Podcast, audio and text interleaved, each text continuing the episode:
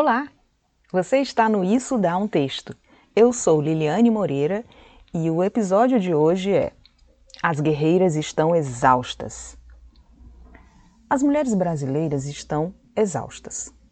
Compraram um rótulo equivocado de guerreira, como se um bom guerreiro lutasse sozinho, sem recuar e descansar para traçar a melhor estratégia no retorno à batalha. É tanta preocupação que a mulher vem absorvendo neste ano de pandemia que não tem vitamina D que mantenha sua imunidade. O gasto tremendo de energia em torno da proteção aos pais e filhos, das aulas online, da higienização da casa e da alimentação, da incerteza do trabalho, do dinheiro e do medo invisível do contágio consomem seu organismo diariamente, matando lentamente sua alegria. Conheço uma mulher de cerca de 40 anos que tem cinco irmãos, homens e adultos. Mas só ela, que é casada e tem duas filhas, tomou para si os cuidados com o pai com Alzheimer nesta pandemia. Só ela abre mão dos domingos em seu núcleo familiar para passar o dia limpando a casa dos pais, que moram sozinhos, e preparar a comida da semana para deixar tudo organizado para eles. Só ela passa na casa dos pais todos os dias, compra os remédios e discute com a mãe sobre o protecionismo a um de seus irmãos, de 42 anos, que não trabalha e leva seus dias bebendo com os amigos. A mãe, que gasta parte de sua aposentadoria minguada sustentando este filho quarentão, acaba um mês sem ter o dinheiro para comprar os remédios para o marido de 82 anos e para as necessidades básicas do casal. E aí, quem acaba comprando? Bingo! A filha, que anda certinha, na linha, carregando o mundo nas costas. Como prêmio aos pais, este filho quarentão apareceu com a namorada grávida. E provavelmente todos serão sustentados pelo casal de aposentados. Percebe como é preciso eliminar este condicionamento que a mulher comprou, segundo o qual ela tem que resolver tudo? Esta idosa chega à aposentadoria com o marido doente e, em vez de viver seus dias com tranquilidade, sente-se obrigada a cuidar do filho quarentão e do neto que virá. Por sua vez, a filha sente-se na obrigação de cuidar sozinha dos pais, mesmo tendo cinco irmãos homens com quem deveria dividir essa carga. Para agravar a situação, os dois idosos contraíram ao mesmo tempo a Covid. Nenhum irmão apareceu para cuidar deles. E a filha segue providenciando e resmungando não reúne todos e delega as funções para cada um, ainda que fossem colaborações financeiras para a contratação de uma cuidadora. Todos os irmãos seguem com suas vidas, como se nada estivesse acontecendo, enquanto só o casamento dela está fragilizado por sua ausência.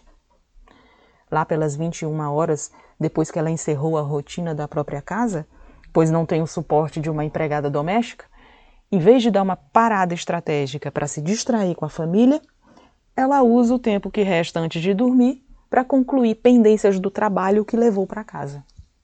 Enquanto isso, marido e filhas estão vendo séries, cada um na sua TV, claro.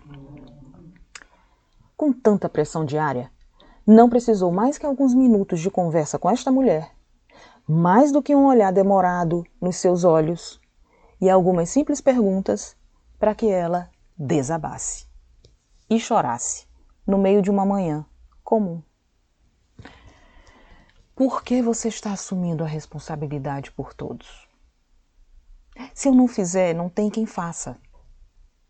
Você já pediu abertamente? Não vai adiantar, eles sabem de tudo. Se não ajudam, é porque não querem. E você quer? Fazer sozinha? É minha obrigação cuidar dos meus pais mas acabo descontando o cansaço na minha família, que não merece. Ela chorou. Está justo com o seu casamento? Não, meu marido é bom demais para mim. Me chama para caminhar com ele, eu nunca vou, nunca tenho tempo para ele. O que me irrita ainda mais é ver minha mãe cobrindo os erros do meu irmão. Será que tem alguém aí querendo compensar alguma coisa? Eu já pensei nisso, que minha mãe quer compensar a ausência que teve na vida do meu irmão, que é do primeiro casamento dela. Foram escolhas suas? Não. Será que você veio ao mundo para solucionar os problemas de todos? E os meus primos e tios ainda acham que eu estou errada por criticar meu irmão. Tente fazer diferente. Converse com eles e peça ajuda. Eu não quero contato com nenhum parente mais. Já saí do grupo de WhatsApp da família. Tá bem, você que sabe. Perceba que nenhuma resposta ela afirmou que queria esta situação, que era uma escolha consciente, bem resolvida, porque se assim fosse, estaria tudo certo. Mas as atitudes dela estão impregnadas de culpas, anulações e obrigações. Nem mesmo chorar ela fez sem culpa. Quanto mais ela chorava, mais pedia desculpas por estar chorando. É que a mulher também perdeu o direito de chorar. Aprendeu a engolir o choro no trabalho, para não demonstrar fraqueza em comparação ao homem. E essa dureza foi levada para o dia a dia. Como uma guerreira equivocada, ela enxugou as lágrimas e continuou a fazer tudo exatamente igual. A única atitude radical, ao seu ver, foi sair do grupo de WhatsApp da família. Vingança do mundo moderno. Sair do grupo virtual da família. O fato é que não precisamos dessa bandeira de guerreira que dá conta de tudo.